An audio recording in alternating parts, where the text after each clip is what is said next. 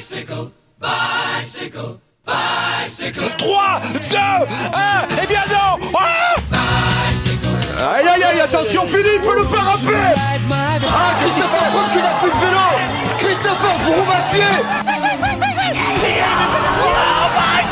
De nouveau Pierre Roland, attaque de Pierre Roland encore une fois. Personne ne réagit Wout van Aert, Mathieu Van Der Poel, Julien Philippe. Quand je vous dis ces trois noms, on pense forcément à toutes les victoires depuis le début de saison pour ces trois coureurs. Ils nous font rêver, ils nous ont fait encore rêver sur ce Tirreno Adriatico qui vient de se finir. Euh, Wout van Aert fait deuxième, gagne deux étapes. Van Der Poel remporte une étape dantesque après 50 km d'échappée. Ala Philippe gagne en puncher sur le Tirreno aussi. Sans oublier évidemment l'Estradé pour Mathieu Van Der Poel. Euh, Guillaume, quand je dis ces trois noms, évidemment, ça nous fait euh, kiffer. Euh, ce que j'ai envie de te demander aujourd'hui, et ce qu'on veut un peu débattre ensemble, c'est est-ce qu'ils peuvent tenir comme ça plusieurs semaines sans concurrence, ces trois-là? Oui, euh, je pense qu'ils sont clairement au-dessus de la concurrence lorsqu'il s'agit euh, d'une épreuve euh, difficile, d'une épreuve vallonnée, d'endurance. Euh, on l'a vu sur l'Estrade Bianchi, on l'a vu sur le Tour des Flandres à l'automne dernier déjà, en fin de saison dernière. Et puis ben là, ils ont tout simplement...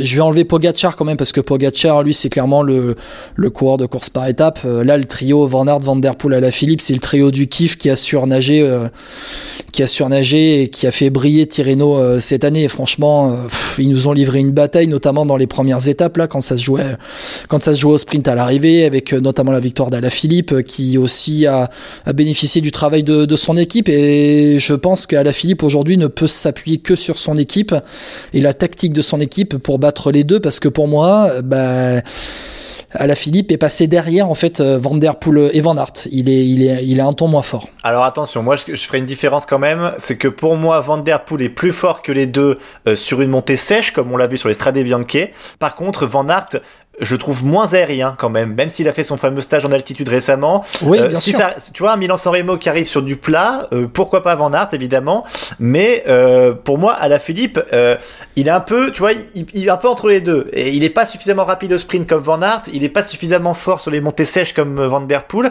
mais lui, il a cette science de la course qui, où il peut anticiper, tu vois, attaquer avant, surprendre. Après, Van Der Poel a l'air monstrueux. hein. Mais j'ai j'ai l'impression que Van Der Poel a un QI course qui est pas si développé que ça. Qui, il a pas un sens tactique si développé que ça. J'ai l'impression, alors bon, il a gagné les Strade Bianche, ok, euh, ça veut dire ce que ça veut dire quand même.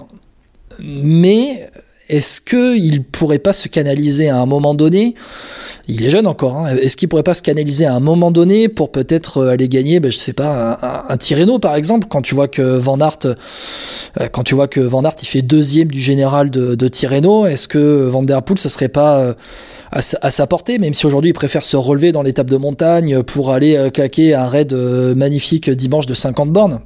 Tu vois, je me pose des questions.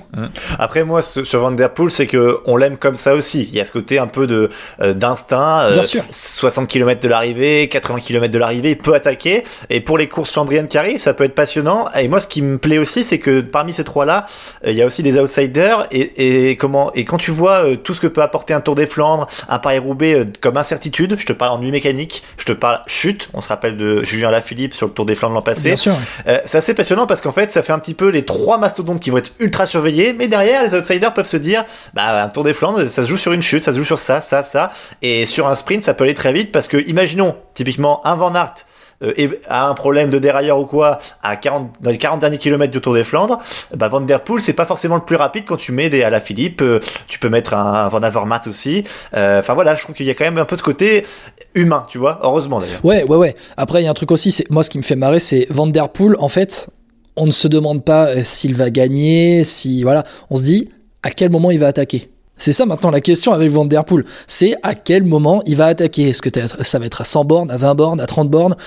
C'était à 50 bornes à Tirreno. Moi, il y a, il y a un peu. C'est pour ça que le, le débat, pourquoi on est parti sur ce débat-là, c'est un peu c'est le trio du kiff. Quoi. Tu vois, les trois, les trois, ils nous ont, ils nous livrent quand même un spectacle énorme. Moi, j'ai envie de les voir dans les prochaines courses. Et si ça se trouve, au Tour des Flandres cette année, on va voir la revanche de l'année dernière où on aura vraiment les trois qui vont se battre jusqu'à la fin, sauf si Alaphilippe euh, nous refait une, erreur de concentration. Euh, après, tu vois, j'ai l'impression qu'il y a quand même différents profils dans les trois. Euh, Van Der Poel, on est quand même beaucoup plus dans l'explosivité. euh, dans le côté un peu foufou. Van Aert, on est dans comment on est dans un truc d'un peu plus contrôlé. Je dirais pas, pas robotique, mais un truc un peu plus contrôlé. On le voit dans Bah, l'étape de montagne. Si, carrément. Ah, mais attends, dans l'étape de samedi, on le voit, il roule au train vraiment parce qu'il sait que s'il attaque dans, dans l'étape de montagne, il explose, il pourra pas maintenir son, son rythme. Euh, Van Aert qui est très fort en contre-la-montre. Euh, on n'a pas encore vu les capacités réelles, à mon avis, de Van sur un contre-la-montre. Euh, là, sur le contre-la-montre de Tirreno, je cherche son euh, classement à Van. Je fais défiler le classement devant moi et je le vois même pas. je vois, il est 67e à une minute, dans le même temps que Martin Tosveld. Donc je pense qu'il a pas dû le faire à fond. Il est juste derrière Romain Bardet. Euh, il a pas dû le faire à fond. J'ai vraiment envie de voir les capacités de Van Der Poel en rouleur. Van Aert, c'est très contrôlé. Rouleur, voilà, tu vois, il va, il va être dans son effort et et à la Philippe, lui, peut-être un peu plus sur l'intelligence de course. Et c'est peut-être là qu'il va, euh, qui va plus performer. Euh, je, je pense qu'on a différents profils comme ça, même si à la Philippe, capable de très bien grimper, peut-être mieux grimper que Van Der Poel, peut-être aussi bien grimper que Van Aert.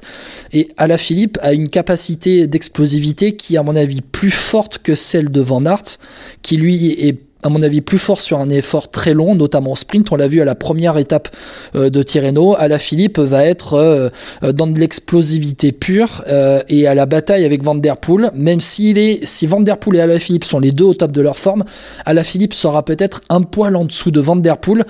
Mais c'est aussi le cyclocross qui vaut ça avec cette explosivité qui, qui est développée. Voilà. Même si peut-être à la Philippe, on n'a pas vu Strade Bianchi qui est au top de sa forme aussi. Euh, euh, après, il faut dire aussi que Julien Lafilippe a un peu la meilleure équipe quand même hein, sur les euh, classiques flandriennes Aussi. parce que Van Der Poel, il faudra pas me dire ce qu'on veut, mais quand même, il est assez, assez léger.